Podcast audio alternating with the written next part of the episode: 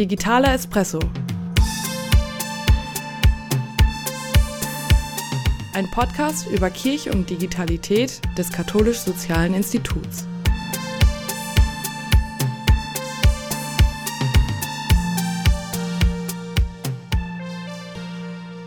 Liebe Zuhörerinnen und liebe Zuhörer, liebe Live-Gäste. Herzlich willkommen bei unserer 16. Folge des digitalen Espressos. Mein Name ist André Schröder und ich freue mich, dass Sie sich wieder zugeschaltet haben. Nach eher verregneten März- und Aprilmonaten zeigt sich der Mai in den letzten Tagen von der sonnigen Seite. Da wird es Zeit, einmal wieder das Dienstfahrrad rauszuholen und bei bestem Wetter zur Arbeit zu radeln. Aber was ist mit denjenigen, die weit pendeln müssen oder aus anderen Gründen auf das Auto angewiesen sind? Eines ist klar, mit dem Verbrennermotor allein und dem Ausbau von Autobahnen ist die Energiewende nicht zu machen. In keinem Bereich werden die Ziele für den Abbau von energieschädlichen Emissionen so konsequent verfehlt wie im Verkehr. Kritik gibt es dafür reichlich. Was also tun? Darum wird es heute gehen und dafür habe ich nicht allein meinen Co-Moderator Martin Kutz an meiner Seite, sondern auch wieder weitere fachkompetente Verstärkungen. Martin, wer ist denn heute bei uns? Hallo André. Ja, wir haben heute Thorsten Koska zu Gast. Er arbeitet im Wuppertal-Institut für Klima, Umwelt, Energie. Das ist ein Think Tank zur Nachhaltigkeitsforschung. Und er hat dort Thesen aufgestellt, wie die Verkehrswende mithilfe der Digitalisierung gelingen kann. Wir sind gespannt auf seine Lösungsvorschläge. Herzlich willkommen, Thorsten Koska. Hallo zusammen, freut mich hier zu sein. Wir starten unser Interview mal wieder, wie könnte es anders sein, mit unserer berühmten Hand aufs Herz Frage. Wuppertal ist bekanntlich keine so besonders fahrradfreundliche Stadt. Dort geht es rauf und runter. Das kann sehr, sehr anstrengend sein. Also Hand aufs Herz, Herr Koska, wie kommen Sie zum Dienst? Meistens mit der Bahn. Ich wohne in Düsseldorf. Das ist ungefähr 30 Kilometer von Wuppertal entfernt und das ist eine gute S-Bahn und Regionalexpress-Verbindung, wo man ungefähr dreimal die Stunde einen Zug nehmen kann und damit ist man immer noch fast doppelt so schnell, als wenn man morgens im Berufsverkehr mit dem Auto fahren würde. Wir haben das große Glück, dass unser Institut in Bahnhofsnähe gelegen ist, sehr verkehrsgünstig und von mir zu Hause sind es nur fünf Minuten bis zur U-Bahn-Station, die mich zum Düsseldorfer Hauptbahnhof bringt.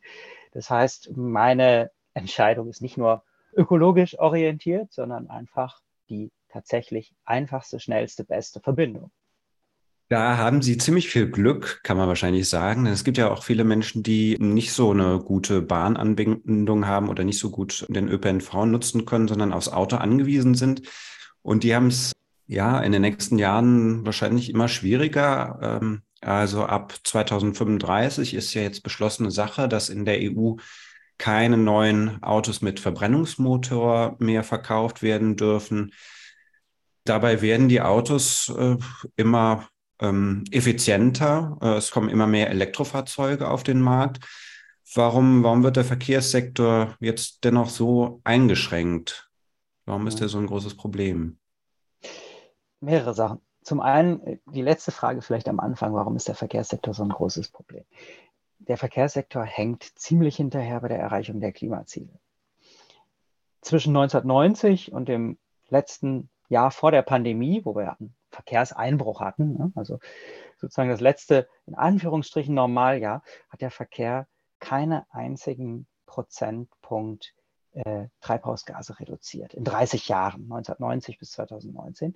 Bis zum Jahr 2030, also in den kommenden nicht mal sieben Jahren, müssen wir es schaffen, um fast 50 Prozent runterzugehen. Und das ist nur das Ziel der Bundesregierung. Das sind noch nicht mal die tatsächlich eigentlich notwendigen Anstrengungen, das 1,5 Grad Ziel einzuhalten. Wir haben jetzt durch die Pandemie ein bisschen Verkehrsrückgang gehabt hat unter anderem auch mit Homeoffice zu tun, was wir ja gerade erleben. Wir sitzen hier auch digital zusammengeschaltet und nicht physisch in einem Raum. Aber trotzdem, wir haben sozusagen über 30 Prozent Reduktion in sieben Jahren. Das ist eine Mammutaufgabe und die funktioniert nicht von allein. Und jetzt komme ich zu den, also das ist der Grund, weshalb wir auch tatsächlich äh, politisches Handeln brauchen. Die Bundesregierung muss die selbstgesetzten, gesetzlich verpflichtenden Ziele auch einhalten. Und es ist eben bisher noch nicht genug passiert. Zum Thema Fahrzeugeffizienz ist es häufig so, dass das, was technisch möglich ist, dadurch, dass die Verbrennungsmotoren besser und technisch auch effizienter werden, äh, sind gleichzeitig die Fahrzeuge größer und schwerer geworden und es wird mehr gefahren, sodass in der Bilanz da letztendlich wenig an Effizienzgewinn bei rumgekommen ist. Es gibt auch noch die berühmte Abweichung zwischen Labor und Straße. Das kennen wir, wenn wir ein Auto kaufen und sehen, es verbraucht ja gar nicht 5 Liter auf 100 Kilometer, sondern vielleicht 6 oder 7 äh, bei üblicher Fahrweise. Äh, und dann kommt äh, eben noch hinzu, dass die Wende hin zur E-Mobilität jetzt zwar ordentlich an Fahrt aufgenommen hat, aber eben noch nicht schnell genug, um diese Ziele zu erreichen. Und da ist es äh, aus mehrerer Hinsicht eine gute Entscheidung, äh, regulierende Vorgaben zu haben auf europäischer Ebene. Das hilft nämlich den Autoherstellern tatsächlich, sich darauf einzustellen, wo es langgehen muss. Ja? Wenn wir jetzt wissen, wir können 2035 keine Verbrennungsfahrzeuge mehr verkaufen, dann werden Investitionen in E-Mobilität getätigt bei den Autoherstellern. Dann wissen andererseits aber auch Bürgerinnen und Bürger, Business as usual wird nicht weiter funktionieren. Wir können uns jetzt schon mal darauf einstellen, dass der Pfad in Richtung E-Mobilität geht und können unser nächstes äh, Auto, wenn wir uns überhaupt noch eins anschaffen müssen, dann als Elektroauto auswählen. Und in dem Moment, wo dieser Markt größer wird, werden auch die Fahrzeuge günstiger werden. Wir haben jetzt ja momentan noch mit recht hohen Anschaffungspreisen zu tun. Aber interessanterweise die sogenannten Total Cost of Ownership, also die gesamten Kosten über die Lebensspanne eines Autos. Dazu gehört der Kauf und die Kraftstoffkosten bzw. Stromkosten und auch die Reparaturen sind heute schon beim Elektroauto günstiger, weil in der Nutzungsphase das Auto deutlich seltener zur Werkstatt muss und vor allen Dingen Strom günstiger ist als Benzin und die Fahrzeuge eben auch energieeffizienter sind. Und das alles zusammen lässt es an der Stelle eigentlich den Begriff der Einschränkung als gar nicht so treffend erscheinen. Das ist durchaus Industriepolitik, aber äh, sie wird im Leben der Menschen, in der Mobilität der Menschen, die mit dem Auto fahren müssen oder wollen, wahrscheinlich keine große Einschränkung darstellen. Genau, Sie haben ja jetzt ähm, den äh, Blickpunkt auch auf oder vor allem auf Autos gelenkt, aber das kann ja wahrscheinlich auch nicht alles sein. Wie stellen Sie sich denn die Mobilitätswende überhaupt eigentlich vor? Ja, das ist tatsächlich eine wichtige Frage. Es wird in Deutschland gerne und viel über Autos gesprochen und auch viele der sogenannten Mobilitätsgipfel finden vor allen Dingen mit der Automobilindustrie äh, statt, weil die ja nun mal nicht nur eine wichtige Lobbyfunktion hat, sondern auch als wichtiger Wirtschaftszweig gilt. Aber die Verkehrswende äh, braucht mehrere Säulen. Dazu gehört natürlich dazu, dass die Autos effizienter und klimafreundlicher werden. Dazu gehört aber vor allen Dingen eine sogenannte Verkehrsverlagerung, also Umstieg von klimaschädlichen und auch ansonsten problematischen Mobilitätsformen. Autos verursachen ja Unfälle, nehmen ganz viel Platz weg, machen es schwer für Kinder und SeniorInnen, sich in der Stadt frei zu bewegen und so weiter.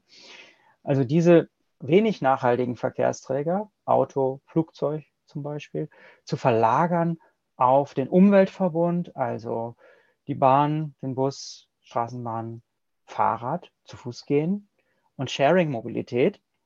Und das ist dann natürlich auch die Herausforderung, wie kann eine solche Verkehrsverlagerung gelingen, wenn es doch so unheimlich bequem ist, mir einfach meinen Autoschlüssel vom Bord zu nehmen, äh, einzusteigen und am Zielort wieder auszusteigen und mir auf dem Weg, in Klammern, bis auf den Stau, den, der mich dort ereilt, mir eigentlich keine Gedanken mehr machen zu müssen, wie ich von A nach B komme, das ist schon nahtlose Mobilität, wenn man so will. Manchmal ist der Faden sehr lang, aber es ist äh, nahtlos.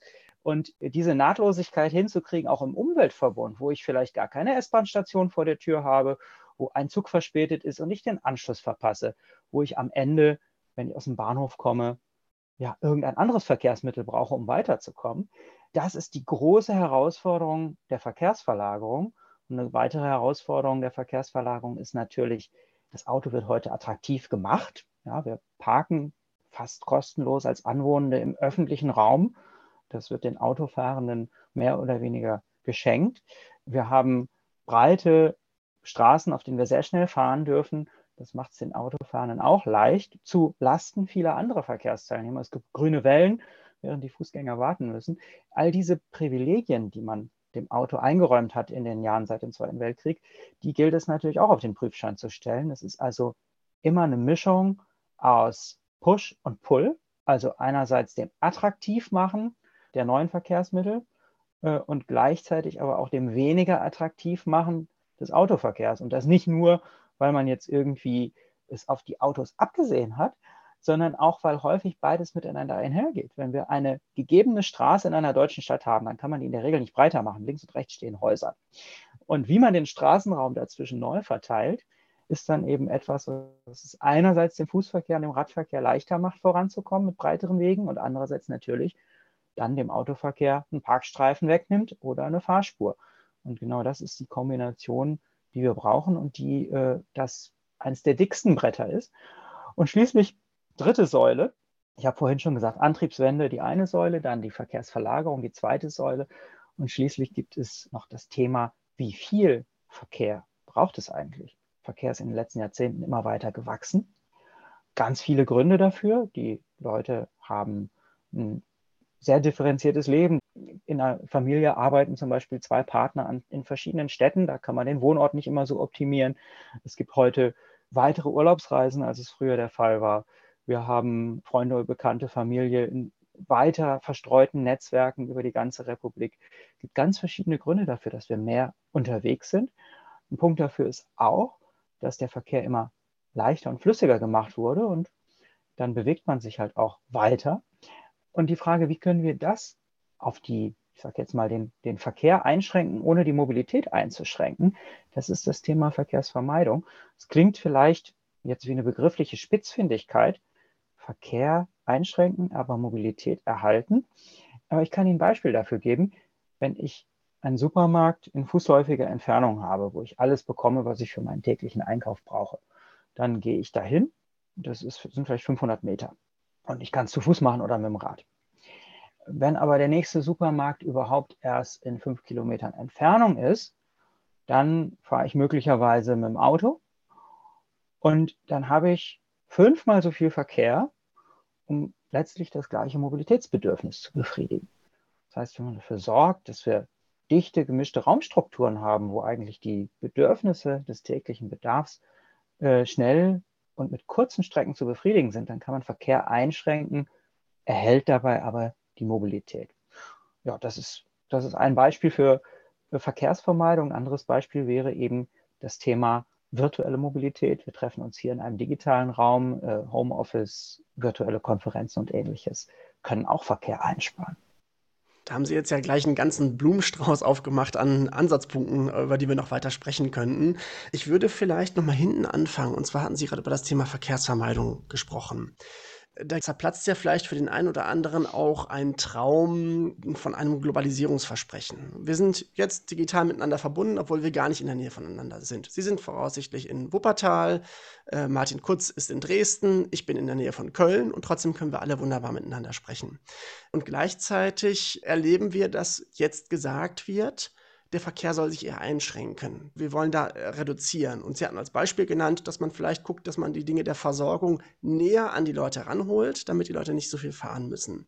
Gleichzeitig kalkuliert natürlich eine Supermarktkette klar nach äh, Möglichkeiten der Gewinnmaximierung, wenn man so will. Und wenn die auf dem Land nicht viel Potenzial sehen, dann werden die da auch keinen Supermarkt hinsetzen. Wie kann sowas gelingen? Das ist tatsächlich eine komplizierte Frage. Wenn man das dem freien Spiel des Marktes überlässt, dann passiert genau das, was Sie gesagt haben. Es findet Konzentration statt an den Orten, wo es sich dann auch für die Anbieter lohnt.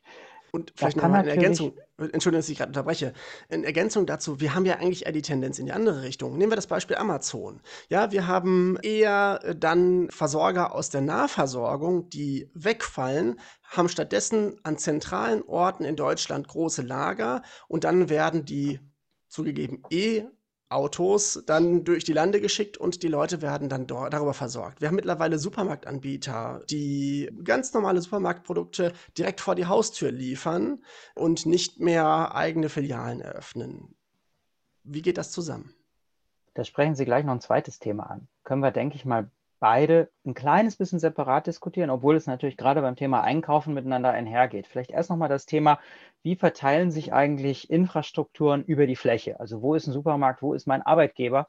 baut er seinen Geschäftssitz irgendwo im ländlichen Raum, weil da vielleicht das Land günstiger ist und er besser, äh, also aus seiner Perspektive sich besser dort ansiedelt, als in der Nähe, wo vielleicht die meisten Leute wohnen, wo dann aber auch der äh, Grund und Boden teurer ist.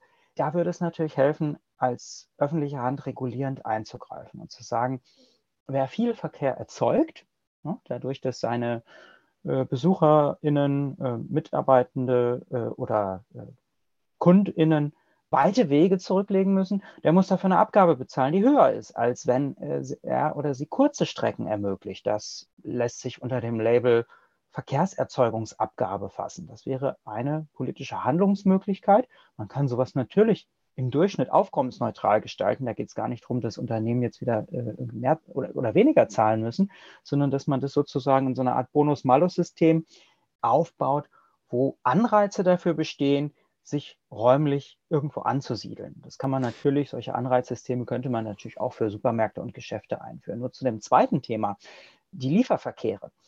Das ist gar kein so klares Bild, denn da gibt es auf der einen Seite Verkehr, der zusätzlich entsteht, nämlich der Lieferverkehr, ob das nun Amazon ist oder ob das vielleicht ein Lebensmittelversorger wie Picknick oder ähnliches ist, der mir die Lebensmittel direkt mit einem kleinen Elektrofahrzeug vor die Tür bringt.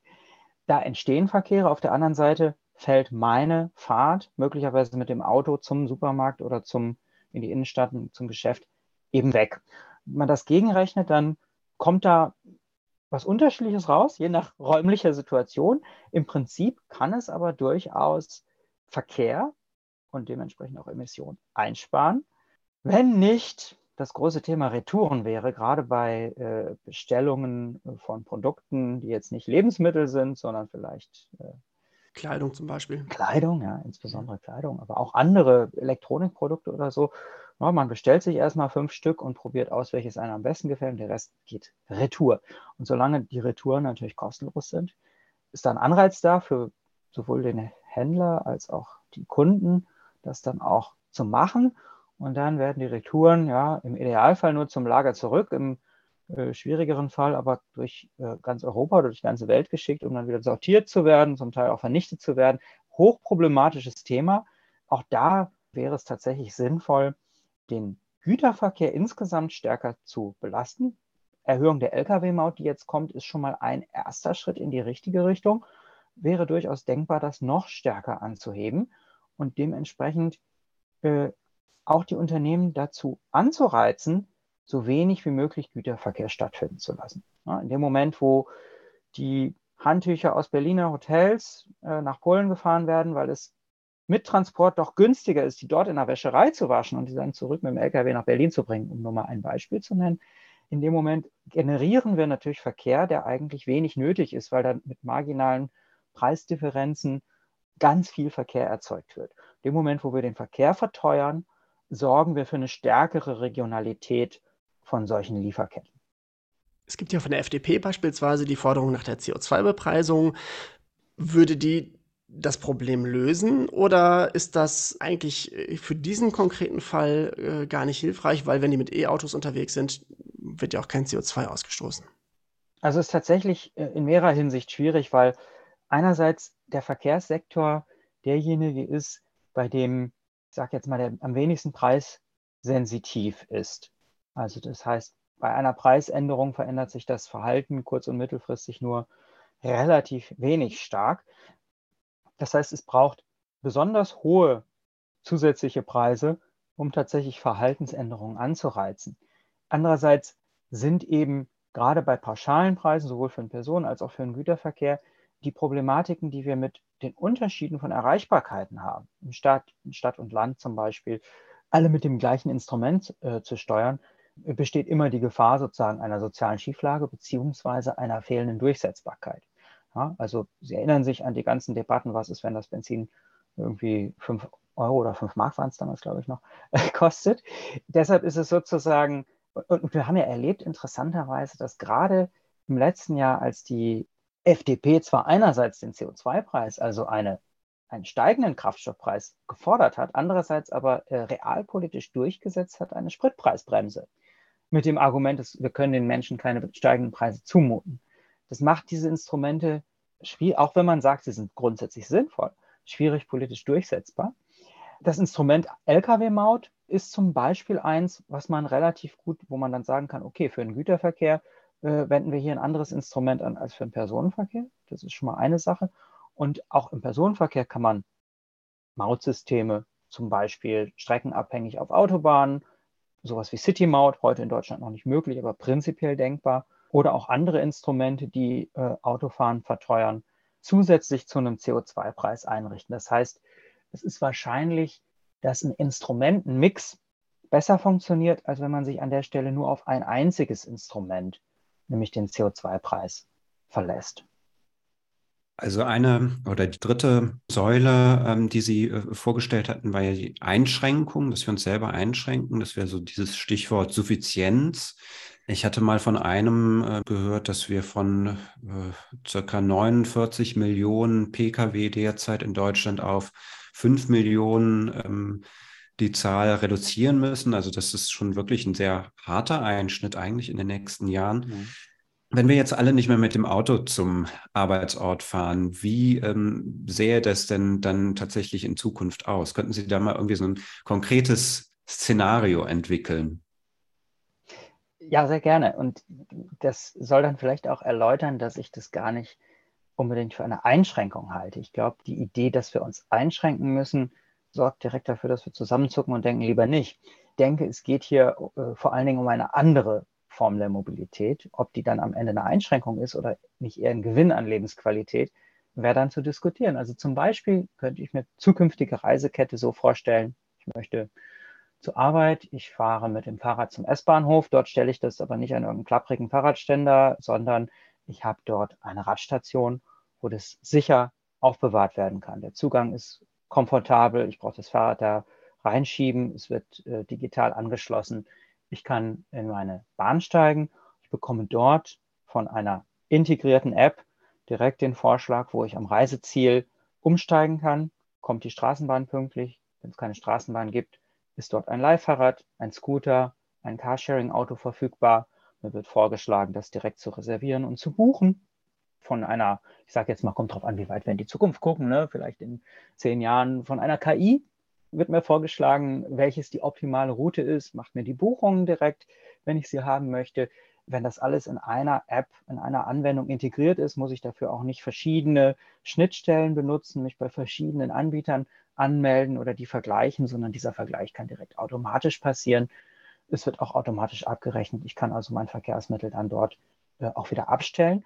Und auf dem Weg dahin fahre ich eben nicht am Fahrbahnrand eingequetscht zwischen Tempo 50 fahrenden Autos und Lkw, sondern ich habe einen breiten Radweg, der an Hauptstraßen vielleicht sogar noch räumlich geschützt vom Verkehr ist. Es herrscht in den Städten Tempo 30. Das mindert die Unfallgefahr deutlich. Das sorgt dafür, dass auch Kinder auf dem Weg zur Schule sich mit dem Fahrrad begeben können, ohne sich in Gefahr zu bringen. Die Netze sind dichter. Und zwar sowohl die Radnetze, also da, wo ich überall Fahrradwege habe. Ich habe auf den wichtigen Verbindungen Radschnellwege ohne Ampeln, sondern mit Über- oder Unterführungen über die Hauptstraßen hinweg, sodass ich wirklich schnell Fahrrad fahren kann. In den Niederlanden gibt es das zum Teil schon. Das Netz ist auch dichter bei unseren öffentlichen Verkehrssystemen. Ich habe Stadtbahnsysteme, Straßenbahnsysteme, die bis in den ländlichen Raum hinausgreifen. Ich habe da, wo es früher Bahnhöfe gab, die stillgelegt worden sind in den letzten 30 Jahren, habe ich wieder Zugverbindungen es gibt Schnellbusse, die die Stellen verbinden, die eben noch nicht mit der Bahn erreichbar sind. Und all das ist durch einen Deutschlandtakt miteinander verknüpft, sodass ich zum Beispiel, wenn ich eine Dienstreise mache und mehrmals umsteigen muss, ich auch meinen Zug kriege, weil an den Bahnhöfen fahren alle Züge gleichzeitig ein. Dann habe ich fünf Minuten Zeit umzusteigen und dann fahren sie alle wieder gleichzeitig ab. Das mal als ein Beispiel dafür, wie so ein Deutschlandtakt funktionieren kann. Und damit kriege ich ziemlich schnelle, komfortable, sichere Reiseketten hin, ohne dass ich mit dem Auto fahren muss. Und die Zeit kann ich dann natürlich dazu nutzen, zum Beispiel Zeitung zu lesen, Buch oder meine Arbeit vorzubereiten. Das wäre meine Vorstellung davon, wie mhm. ein künftiges Mobilitätssystem aussehen könnte. Ja, das sind ja fast paradiesische Zustände, die Sie dann beschreiben. Ähm, also da würde das tatsächlich auch Spaß machen, wenn das denn alles so reibungslos funktioniert. Ne? Denn die Wirklichkeit heute sieht ja noch sehr anders aus. Also wenn ich eine Reise plane und gerne am Zielort noch irgendwie dann aufs Rad umsteigen möchte oder aufs E-Auto, dann geht das, glaube ich, nicht über die DB-App. Dann müsste ich erstmal noch äh, die äh, App des dortigen Verkehrsverbundes installieren. Also man bräuchte auf jeden Fall ähm, eine stärkere Vernetzung der Verkehrsverbünde, so sehe ich das. Und man bräuchte vor allem Daten. Also Daten der Nutzenden auch.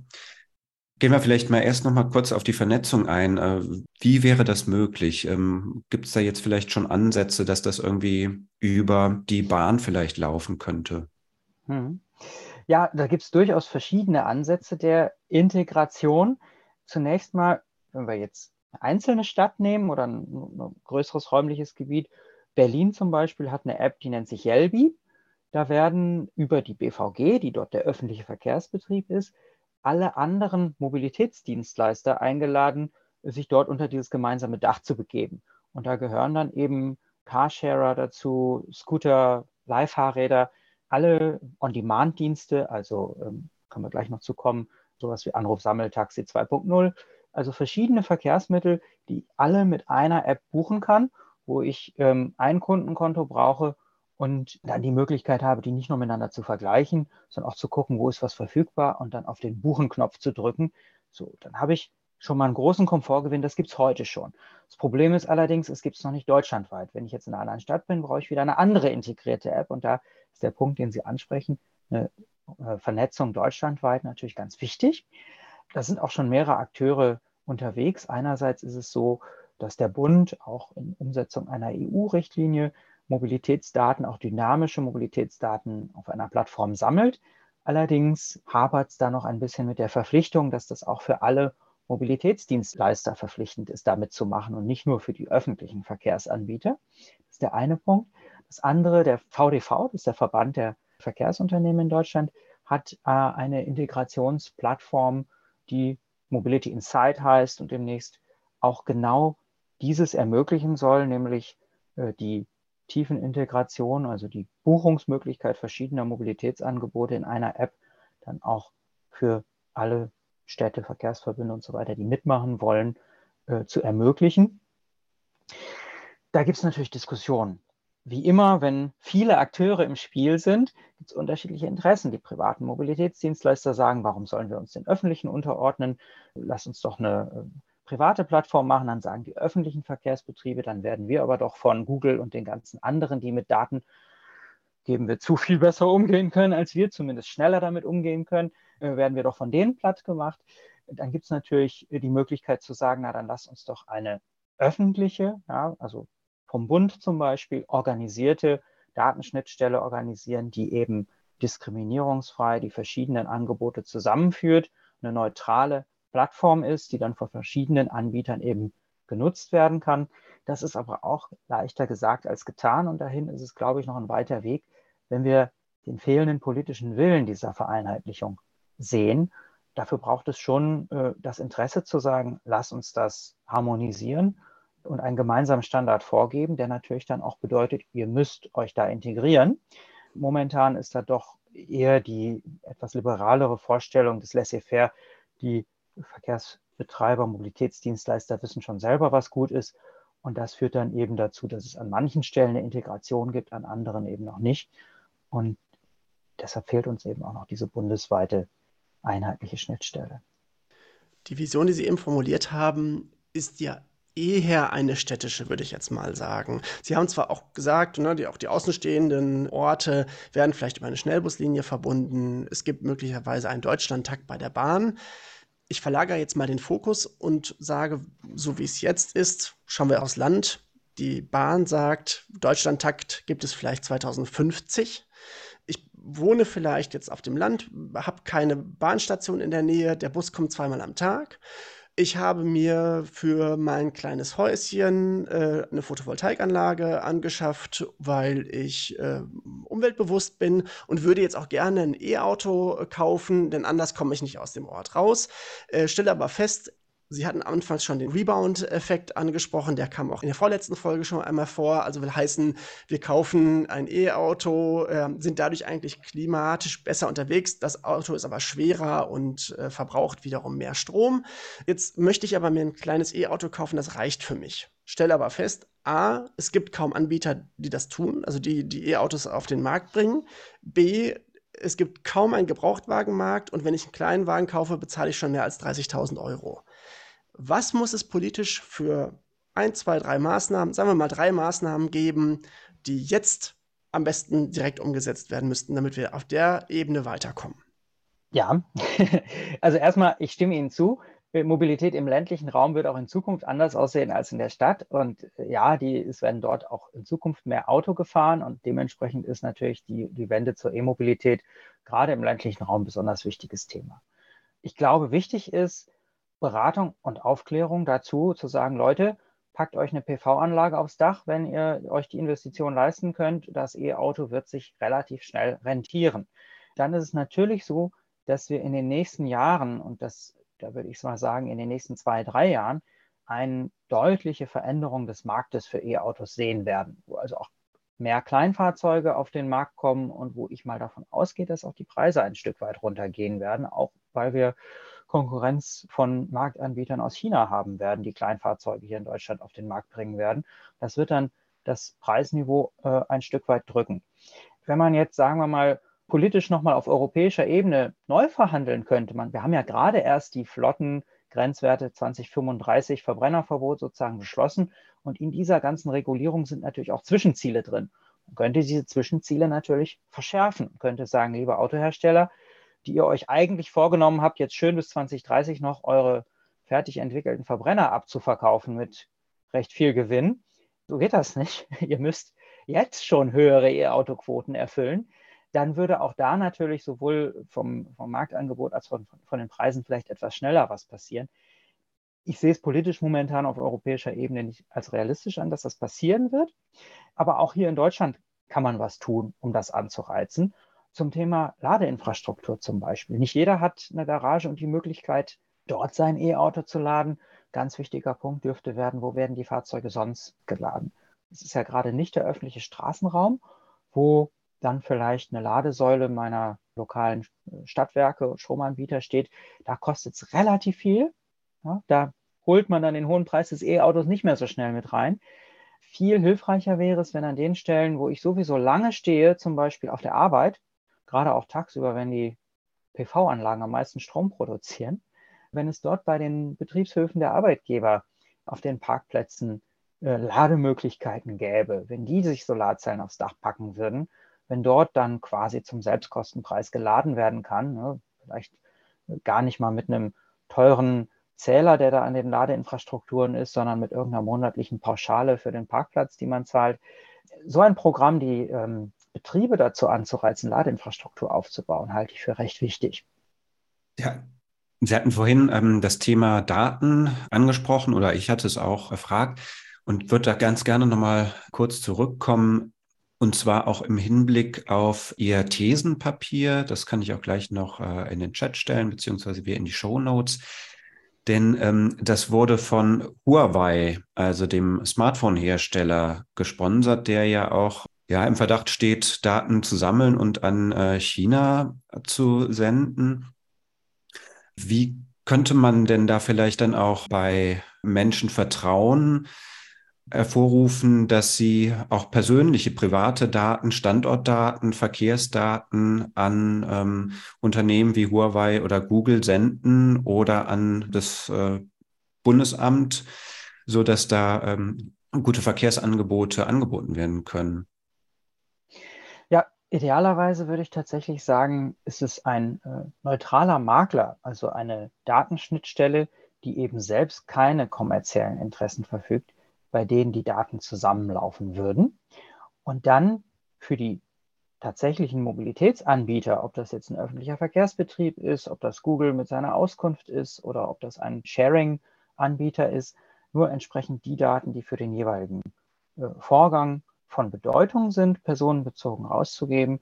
Alle anderen Daten, die zum Beispiel für Verkehrsflüsse insgesamt interessant sind, um abzubilden, wie entwickelt sich der Verkehr und ähnliches, so weit wie möglich zu anonymisieren und dann eben die Bewegungs- oder Standortdaten von den personenbezogenen Daten zu trennen.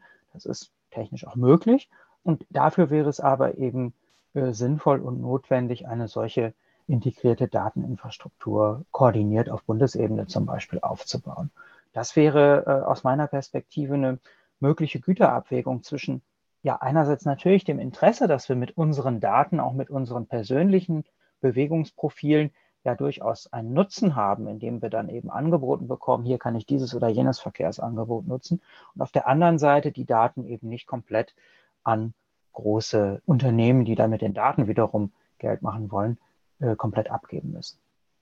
Also das hieße so eine Art Open Data Datenbank, wo dann. Sie wären halt nicht komplett open, ne? Also sie wären sozusagen äh, fallweise abrufbar und sie wären eben fallweise auch anonymisiert oder pseudonymisiert, äh, wo es eben möglich ist, diese personenbezogenen Daten zu schützen. Und wären nur für die Zwecke, die dann tatsächlich bedeuten, ich möchte hier ein Verkehrsmittel buchen, wäre es eben äh, möglich und notwendig, da die personenbezogenen Daten entsprechend zu übermitteln. Ja, mit äh, Blick auf die Uhr sehe ich, dass wir so langsam schon zum Ende kommen müssen. Eine Frage hätte ich auf jeden Fall noch. Ähm, jetzt gibt es ja seit ein paar Tagen das 49-Euro-Ticket. Haben Sie sich, Herr Koska, schon so ein Ticket zugelegt? Ich habe es mir zugelegt, ohne es mir zulegen zu müssen. Ich bin nämlich Abokunde hier beim Verkehrsverbund Rhein-Ruhr. Das war mein Jobticket, äh, das ich zum Pendeln von Düsseldorf nach Wuppertal nutze. Und die Bestandstickets wurden natürlich umgestellt auf das Deutschland-Ticket. Äh, und dementsprechend habe ich einen Brief bekommen und als ich dann nicht widersprochen habe, äh, hatte ich das Ticket bei mir im Briefkasten und habe nun also die Möglichkeit, mit diesem Ticket deutlich günstiger als vorher dann auch über die Verbundgrenzen hinwegzufahren. Klassisches Beispiel Köln-Düsseldorf. Die Städte sind ja durchaus durch nicht nur mentale Mauern getrennt, sondern eben auch durch zwei verschiedene Verkehrsverbünde. Und das macht es mir jetzt durchaus etwas leichter. Ja, das war schon der heutige digitale Espresso. Ich bedanke mich ganz herzlich bei unserem Gast Thorsten Koska. Schön, dass Sie bei uns waren. Ihnen, liebe Zuhörerinnen und Zuhörer, vielen Dank fürs Zuschalten. Der nächste digitale Espresso wird im Rahmen des bundesweiten Digitaltages stattfinden. Er steht unter dem Titel To Feed the Hungry Machines. Wie viel kostet uns das Trainieren von künstlicher Intelligenz? Unser Gast ist dann Anne Mollen von Algorithm Watch. Wir freuen uns auf Sie. Vielen Dank. Das war unser digitaler Espresso zum Thema Mobilität. Nach dem Interview hatten unsere Live-Gäste die Möglichkeit, Thorsten Koska ihre eigenen Fragen zu stellen. Da haben wir zum Beispiel darüber gesprochen, dass wir bei nachhaltiger Mobilität nicht nur an Stadt und Land denken sollten, sondern auch an Barrierefreiheit. Es ging auch um Oberleitungslösungen für den Linienverkehr und Lieferverkehr auf Autobahnen. Es ging um Taxi-Apps und wie diese nicht nur den Geldbeutel schonen, sondern auch das Miteinander fördern können. Der digitale Espresso ist ein Podcast-Angebot des Katholisch-Sozialen Instituts in Kooperation mit der Landesarbeitsgemeinschaft Katholische Erwachsenen- und Familienbildung NRW. Audiobearbeitung Saitsuma. Titelmusik René G. Fokaragi. Introsprecherin Marina Lenz. Technische Unterstützung durch Markus Sager. Der digitale Espresso wird gefördert durch das Ministerium für Kultur und Wissenschaft NRW. Über eine Bewertung bei Spotify oder Apple Podcasts freuen wir uns natürlich. Wenn Sie uns Anregungen oder Feedback hinterlassen wollen, können Sie das unter espresso.ksi.de machen. Und wenn Sie keine Folge verpassen wollen, abonnieren Sie uns doch einfach. Vielen Dank fürs Zuhören. Digitaler Espresso. Ein Podcast über Kirche und Digitalität des Katholisch-Sozialen Instituts.